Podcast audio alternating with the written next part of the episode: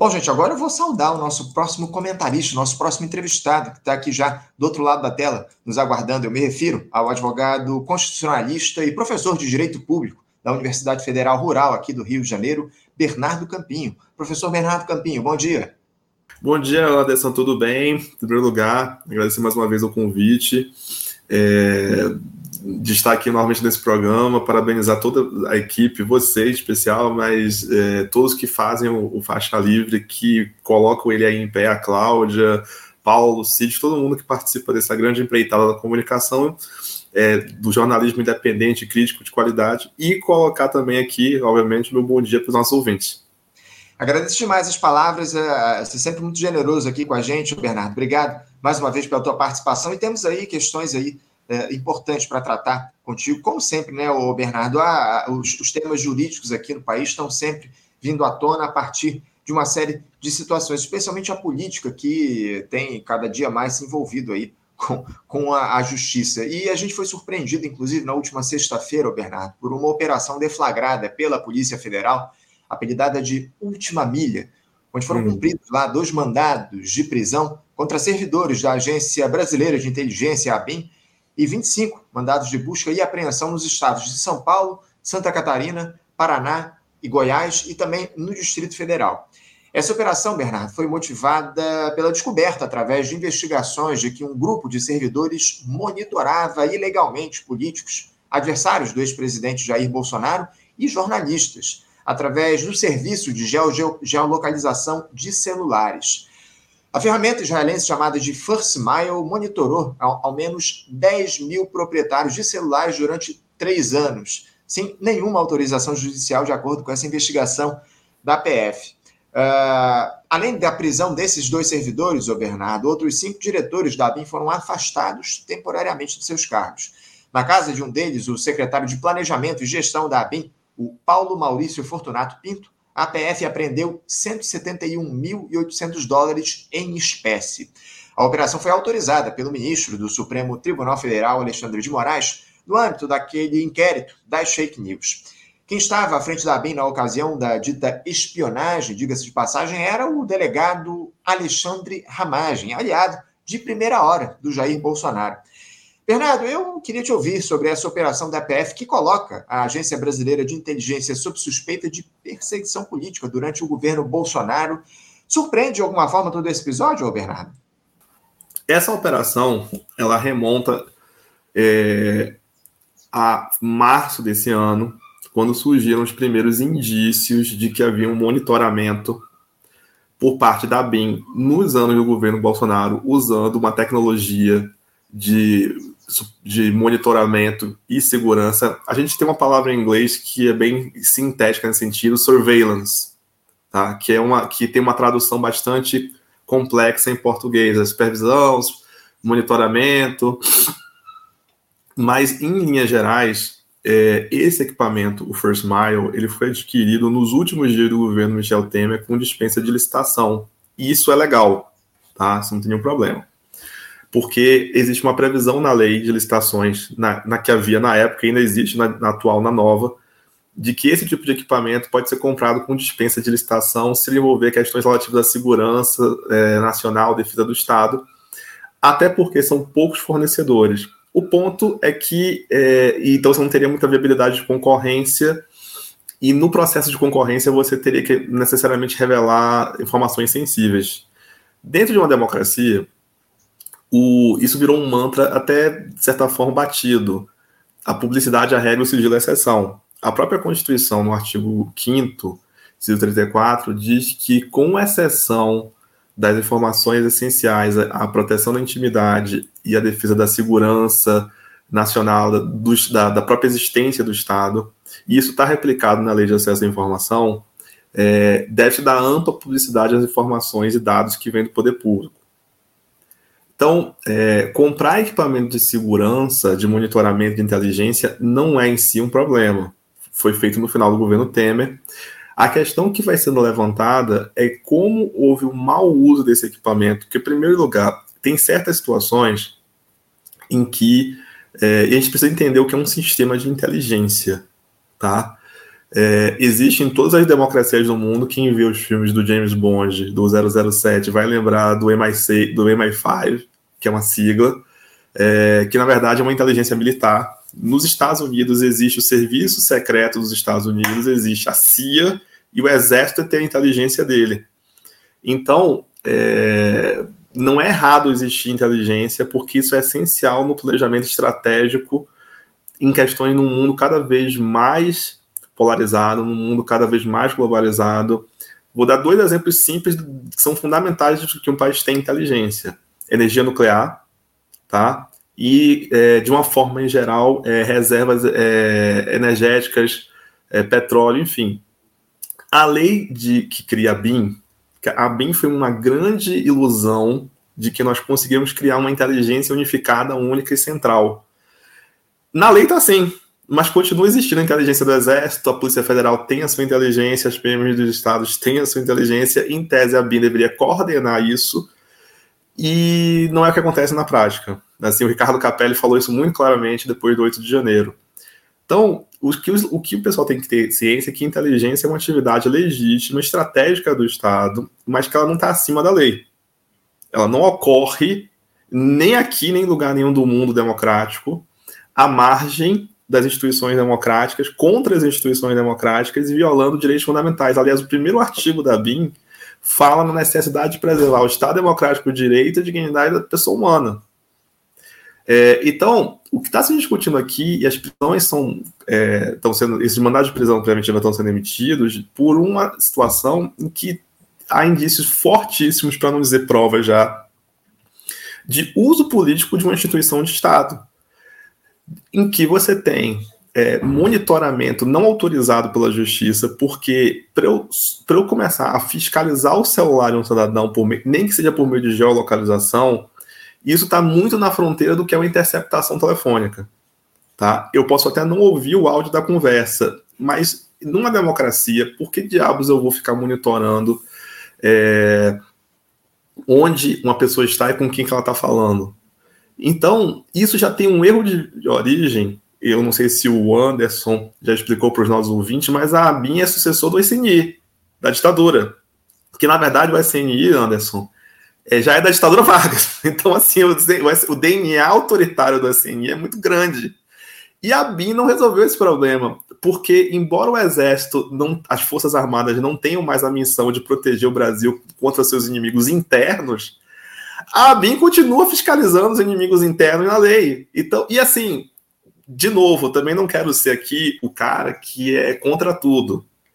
É, terrorismo interno é uma questão sensível, não só na União Europeia, mas em vários lugares. Depois do 8 de janeiro, a gente, infelizmente, sabe que tem que haver monitoramento. O que, que a inteligência faz? Levantamento de dados. Olha, tem um sujeito aí dizendo que vai queimar o Congresso Nacional estão uh, processando ele aí, mas assim, acho que a gente deveria fazer uma supervisão das atividades desses caras e produzir um relatório com quem que ele anda, fazer o, o fazer cruzamento de dados de inteligência financeira, o, o COAF, pronto, COAF. É isso, é inteligência financeira. O COAF vira para a Receita, para o Ministério Público e diz assim, cara, olha só, é, o Anderson ganha 20 mil reais por mês, mas ele está com 10 BMWs na garagem declaradas em imposto de renda. Tem alguma coisa errada. É, algo de errado não está certo, como diz o meme. O que o COAF faz em relação às finanças, a BIM faz em relação à segurança do Estado. Ela vai monitorar, por exemplo, olha, está tendo um movimento muito forte de insurgência nas PMs isso está gerando greve, greve na PM ilegal, inconstitucional, isso pode gerar perturbação da ordem pública. O objetivo é, é, é, su é subsidiar o presidente da República com informação estratégica para tomada de decisão em tempo real sobre questões relativas à segurança do Estado. O, problema é que o DNA autoritário da BIM faz com que ela seja, na verdade, uma longa manos é, do GSI, que é o sucessor da Casa Militar, do, do regime militar, é, Anderson está balançando a cabeça porque ele está vendo as conexões, ele está vendo onde é que a gente está onde é que tá, a gente tá chegando. Uhum. E se torna, na verdade, é, um, um braço do presidente de ocasião.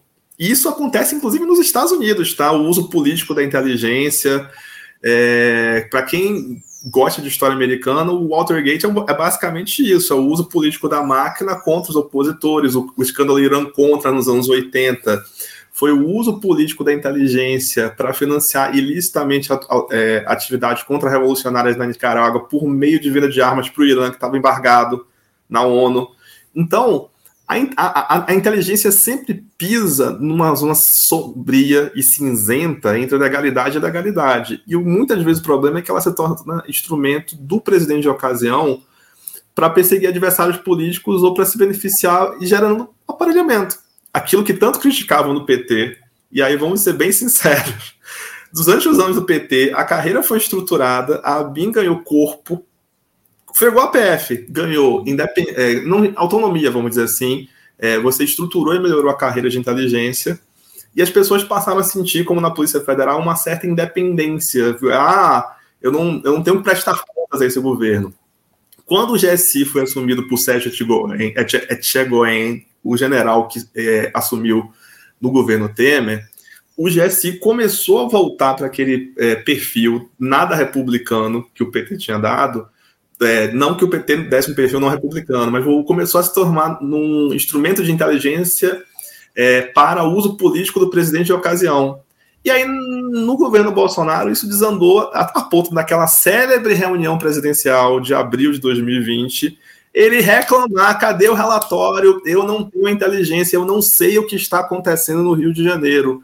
Agora sabemos, por meio desses inquéritos, e aí eu peço imensas desculpas ao Anderson por esse longo volta, de que é, a reclamação não ficou incólume, de que, é, na verdade, não só ela era demagógica, ela escondia algo, como ela passou a utilizar essa ferramenta de, é, de monitoramento comprada do, do, de uma empresa israelense para monitorar celulares sem autorização judicial, em caso em que ela era necessária, e muitas vezes é, com vistas a tentar produzir dados e informação para constranger adversários políticos ou estabelecer informações, manusear informações sensíveis com objetivos ilegais. Então, é, a figura do Alexandre Ramagem hoje fica muito clara com relação dele em relação a isso. Nós já temos algumas prisões preventivas decretadas. Isso não está sendo feito a ermo. Foi um inquérito aberto na Polícia Federal em março desse ano que é, foi autorizado pelo Supremo Tribunal Federal, que já determinou, se eu não me engano, quatro prisões preventivas, fora buscas e apreensões de material. Porque o que se revelou foi isso: o uso ilegal de uma ferramenta de Estado que, até, que com todos os seus problemas, tem sua legitimidade para perseguir opositores. Na lista dos monitorados, que eu saiba, já vi ali o nome do, do jornalista é, Glenn Greenwald, e do seu falecido marido, deputado, então deputado David Miranda. Mas existem outras várias pessoas, foram jornalistas, políticos, parlamentares, que estavam sendo monitoradas ilegalmente de forma abusiva, como forma de intimidação, como forma de perseguição, como forma de você construir inteligência, não em prol do país, mas para perseguir os adversários políticos do, do, do presidente. Daí surgem esses inquéritos, e daí são as prisões que estão acontecendo ao longo da última semana.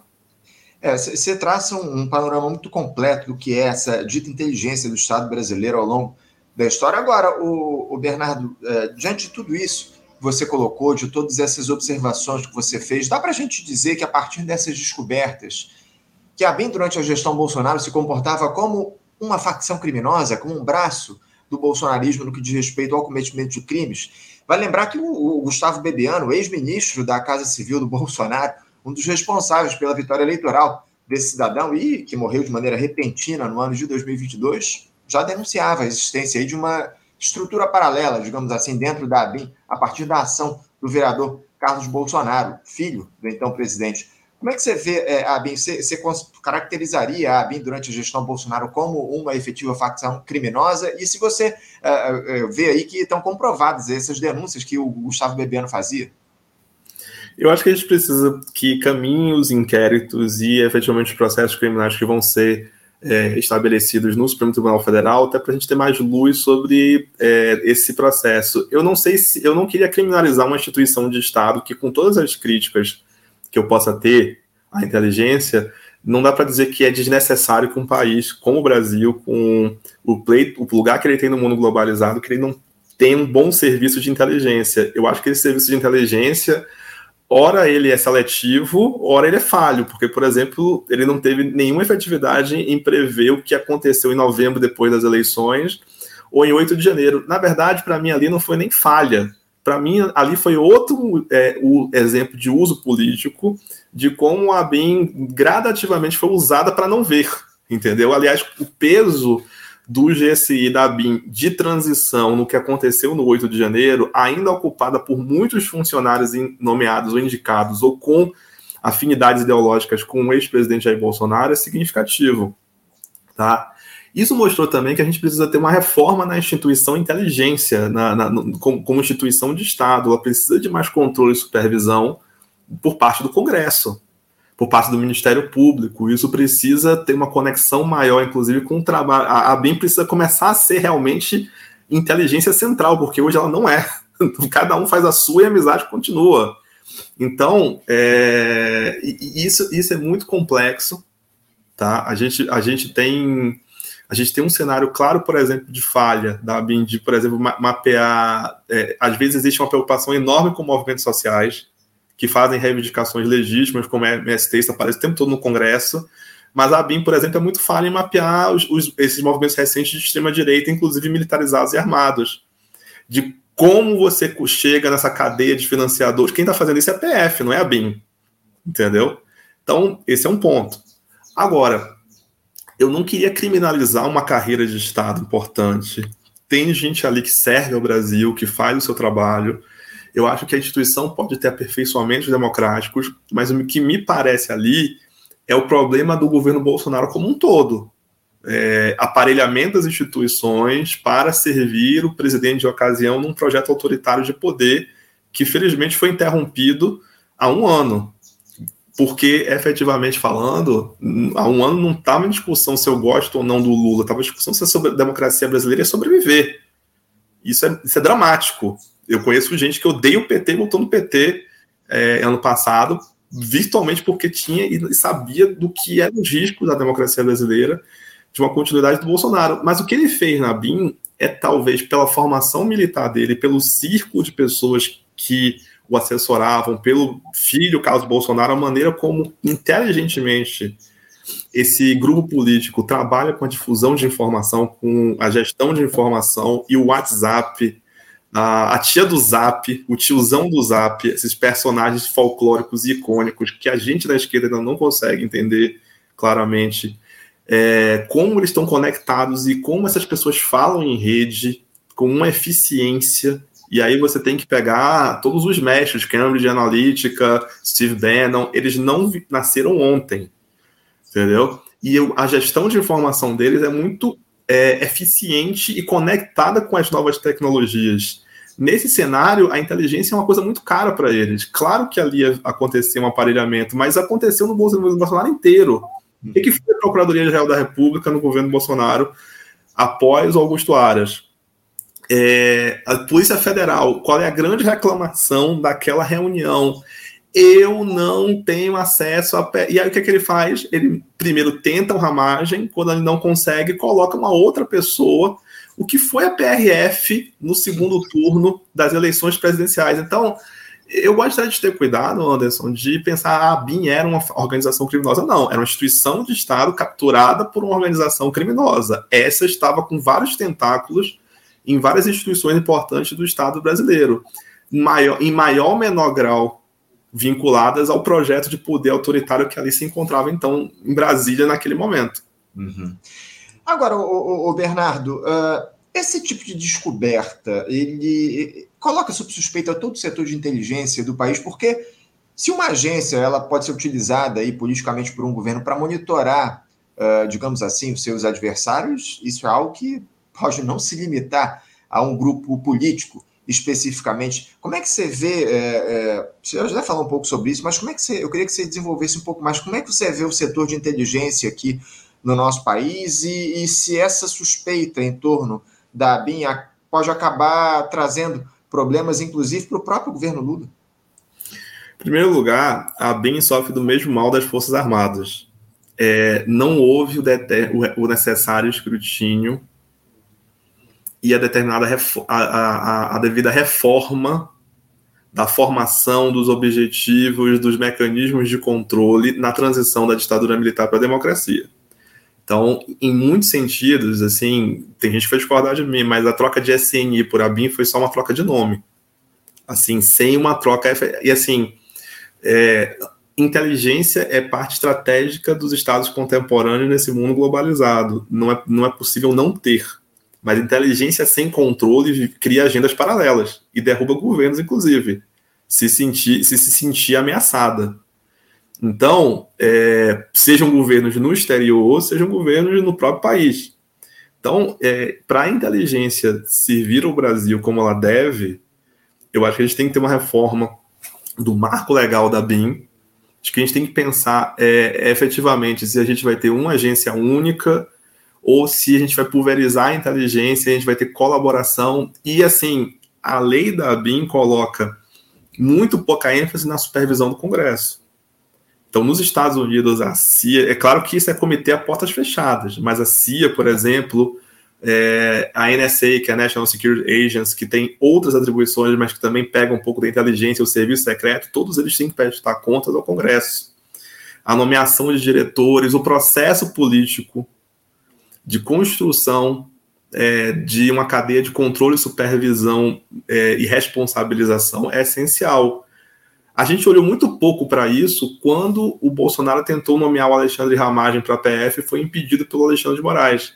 Aí qual foi o prêmio de consolação que ninguém teve como dizer nada? Botou ele na BIM, entendeu? Então, enquanto a BIM circular no eixo exclusivo GSI, Presidência da República, sem o monitoramento do Congresso, sem o monitoramento da Procuradoria-Geral da República, sem formas de algum tipo de fiscalização por outras entidades da sociedade civil, a gente vai ter isso. Vai ser o governo bonzinho que não usa, e aí no final do dia talvez ele seja o besta, porque vai dando corpo e autonomia e, vai crescendo as ambições desse é, é, um pouco a PF nos anos Lula, deu muita autonomia, mas investiu muito pouco na supervisão e controle da Polícia Federal. E aí você melhorou a carreira e os caras começaram a se sentir verdadeiros vingadores da justiça. Ah, estão prendendo os corruptos. Aí quando a, a miss... quando você começou a fazer questionamentos, virou tudo uma grande saga contra a corrupção. Vamos ver quantos de delegados é, da Polícia Federal saíram para a política nos últimos 15 anos. Isso não é normal. E, e esse, esse, essa doença não está só na Polícia Federal, não está no Ministério Público. Eu acho que a gente tem que ter quarentena para pessoas irem para a política, saindo de instituições como essa. Tentou se dizer isso, aí disseram que era perseguição contra a Lava Jato. Olha aí a Lava Jato toda na política. Mas voltando a, a BIM, que eu estou me perguntando, é, todo o processo que culminou no 8 de janeiro, o que está se descobrindo nesses inquéritos, mostra que você tem que ter algum escrutínio, alguma supervisão que não passe só pelo gabinete da UGSI. Congresso, Ministério Público Federal, você tem que mudar a própria missão institucional da BIM, porque hoje esse nosso inimigos internos, daqui a pouco, para o Bolsonaro era o MST. Eu ia fiscalizar, eu ia monitorar, fazer. Se é que ele já não, se é que ele não fez e ainda não veio à tona, vou fazer geolocalização de lideranças indígenas contrárias, entendeu? Enquanto a gente não abandonar um, um, mecanismo de inteligência vinculado a uma doutrina de segurança pública baseada na noção de inimigo externo e interno, e pensar a segurança pública, a segurança nacional, a inteligência, num pacote dentro de um conceito de democracia, de supervisão, de controle, de freios e contrapesos, a gente vai ter, na verdade, a inteligência servindo ao governo de ocasião e não ao país, entendeu? E aí vai, a gente vai fazer o corte entre quem abusou e quem não abusou disso. É, é, é, essa é a questão que se coloca. Acho que é muito importante se fazer esse comentário para a gente colocar as coisas nos seus devidos lugares. O, Bernardo, é, antes da gente encerrar, eu queria trazer aqui uma outra questão. Eu estou com meu tempo aqui limitado, eu só vou te dar cinco minutinhos para você responder essa pergunta, porque daqui a pouquinho a gente tem uma entrevista que a gente precisa encerrá-la às 10 da manhã. Mas hoje o Tribunal Superior Eleitoral, o, o Bernardo, ele começa a julgar processos aí sobre a atuação do Jair Bolsonaro lá naquele 7 de setembro é, de 2021, enfim, você deve lembrar bem aquela atuação, aqueles comícios que o, o, Bolsonaro fez, que foram colocados como, enfim, como participações dele como é, na verdade, foi em 2022, o, 7 de setembro, onde ele atuou lá em Brasília, não foi em 2021. Ele fez em 2021 uma participação no 7 de setembro, onde ele uh, atacou as instituições lá em São Paulo, mas esse processo se refere ao processo eleitoral, a 2022. O TSE julga uh, se três processos que miram a campanha, a reeleição do Jair Bolsonaro no ano passado relacionados a 2022. Uh, eh, se houve abuso de poder político por parte do presidente, poder político e econômico nas comemorações do bicentenário da independência no feriado do 7 de setembro. É, o, o, TSE, inclusive, reservou três sessões para o julgamento dessa questão. É, eu queria que você falasse um pouco a respeito disso, das expectativas, o Bernardo, para esse, esse julgamento. Se você acredita que o Bolsonaro possa ser condenado nisso e, caso haja uma condenação é, da chapa do Bolsonaro a partir dessa atuação dele no 7 de setembro, como é que fica a questão é, é, da, do fato dele não poder concorrer, uh, dele perder os direitos políticos, não os direitos políticos que ele não vai perder, uh, ele ficaria inelegível, né, caso ele fosse condenado. Mas a grande questão é que ele já está inelegível, né? Não, não tem como você trazer ou, ou ele ser colocado mais uma inelegibilidade em relação ao Bolsonaro, acumular inelegibilidade, por exemplo, né? É, ele continuaria inelegível até o ano de 2030, não é isso, Bernardo? Caso, evidentemente, ele seja condenado nesse processo? É, é isso, Anderson. É, foram várias ações de abuso de poder político e econômico contra a chapa formada pelo ex-presidente Jair Bolsonaro e pelo general é, Braga Neto. É, general informado, né? Na verdade, ex-ministro, general informado e, e, candidato a vice. Já houve uma condenação na live dos, do, na questão da reunião com os embaixadores por uso da máquina ali não era um momento de campanha, não tinha campanha política e de todo modo ele, ele, usou um bem público e uma função que é manter relações com estados estrangeiros é, para lançar formações, informações infundadas sobre o sistema eleitoral brasileiro com vistas a um benefício próprio. Aquilo é a foto do abuso de poder. Então tem nem, você não precisa nem de muita ciência em relação a isso. Teve uma segunda rodada, onde a princípio ele se safou, porque foi a questão das lives no Palácio do Planalto de usar o Palácio do Planalto, residência dele, para lives durante o período eleitoral. É, for encontrar uma situação relativamente análoga com o Lula em 2010, dele fazer algumas gravações de campanha para Dilma, e aí se, se convencionou que, como o presidente da República tem a sua residência oficial ali, e é onde ele também dirige a sua atividade política, não haveria essa questão do, da apropriação do bem público de forma abusiva a gerar é, um, um, um ilícito eleitoral. Aí você tem essa terceira rodada, e você falou muito bem, não, dá, não é 8 mais 8 vira 16. Se houver inelegibilidade dele nesse processo, em relação aos mesmos fatos, ela vai ser em paralelo.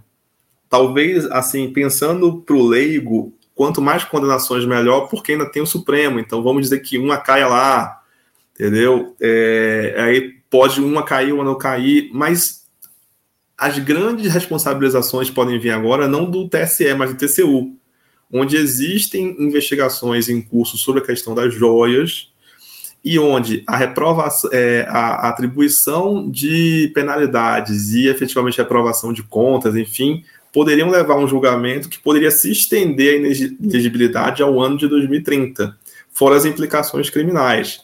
É, os dois 7 de setembro, os de 2021 e 2022, existe um meio, existe manifesto abuso para mim das atribuições do cargo de presidente, sendo que em 2021 beira o golpismo. Uhum. Ele só não teve coragem de dar o golpe, tanto que os caminhoneiros ficaram lá chorando, aí apare... veio ser fake news, a gente estava em estado de sítio, aí colocaram lá para sacanear a Emília do, do sítio do Pica-Pau Amarelo. Os dois você tem problemas. Não é possível que um presidente da República vá à festa maior de um povo a festa maior da celebração da, da nacionalidade, da independência do Brasil, pregar contra as instituições democráticas, pregar contra o judiciário, pregar contra a independência dos poderes. Em 2021 teve um meia volta volver organizado pelo Michel Temer. Mas em 2022 estava em meio da campanha eleitoral. A comemoração era um ato legítimo e previsto, mas isso não podia se degringolar em ato de campanha, que foi o que acabou acontecendo. Foi utilizado a celebração do Dia da Independência como um ato de campanha. Eu, Bernardo, julgaria é, procedente o pedido de inelegibilidade. Vamos ver o que o TSE vai fazer, se ele vai se dar por satisfeito com o que já existe, que foi a tendência do segundo julgamento, ou se uma nova condenação é, vigorará. Uhum. Porque há, há, um erro antecedente que não é do Bolsonaro. É reeleição de é, é, é governante em cargo executivo é, concorrendo sem se desincompatibilizar. A fronteira entre é, exercício do cargo e campanha eleitoral é muito fluida. Existem alguns mecanismos, como, por exemplo, indenizar os gastos de, de segurança da Polícia Federal. Ok, ajuda, mas o fato é que estar no cargo concorrer à reeleição amplifica, e isso já é um vício de origem desde a emenda da reeleição no Brasil. O que acontece é que o Jair Bolsonaro ultrapassou todos os, pata os, os é, patamares civilizatórios disso, tudo que era aceitável em termos de competição política. E aí cai no abuso de poder político econômico você utilizar a estrutura do Estado para autopromoção.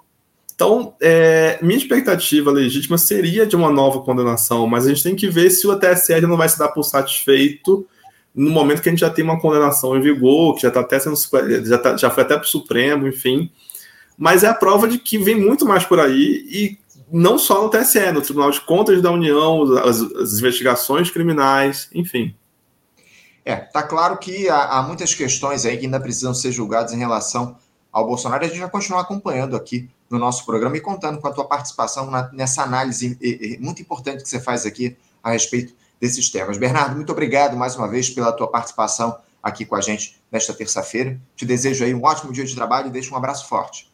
Abraço, Anderson. Um grande abraço para você, para toda a equipe, mais uma vez. Parabéns a todos vocês por fazer esse programa maravilhoso, pelo jornalismo de qualidade que vocês trazem aqui na internet, no rádio, originalmente, e ainda um pouco no rádio para quem consegue ouvir do carro. Um abraço aos ouvintes e um bom dia para todos vocês. Obrigado, Bernardo. Um abraço. Até a próxima. Conversamos aqui com Bernardo Campinho, advogado constitucionalista e professor da Universidade Federal Rural do Rio de Janeiro o Bernardo Campinho, que na Rural ele é professor de Direito Público, tratando aqui com a gente a respeito das questões relativas à justiça, enfim, temas importantes que o Bernardo trouxe aqui para a gente no programa de hoje.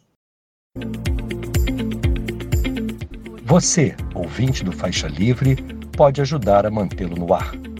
Faça sua contribuição diretamente na conta do Banco Itaú, agência 6157, conta corrente 99360, dígito 8. Esta conta encontra-se em nome do Sindicato dos Professores do Município do Rio de Janeiro e região, o Simpro Rio, uma das nossas entidades patrocinadoras, mas seus recursos são destinados exclusivamente para o financiamento do nosso programa. Você pode fazer sua doação de qualquer valor, utilizando também a nossa chave Pix, que é ouvinte@programafaixalivre.com.br. Sua contribuição é fundamental para a manutenção desta trincheira progressista no ar.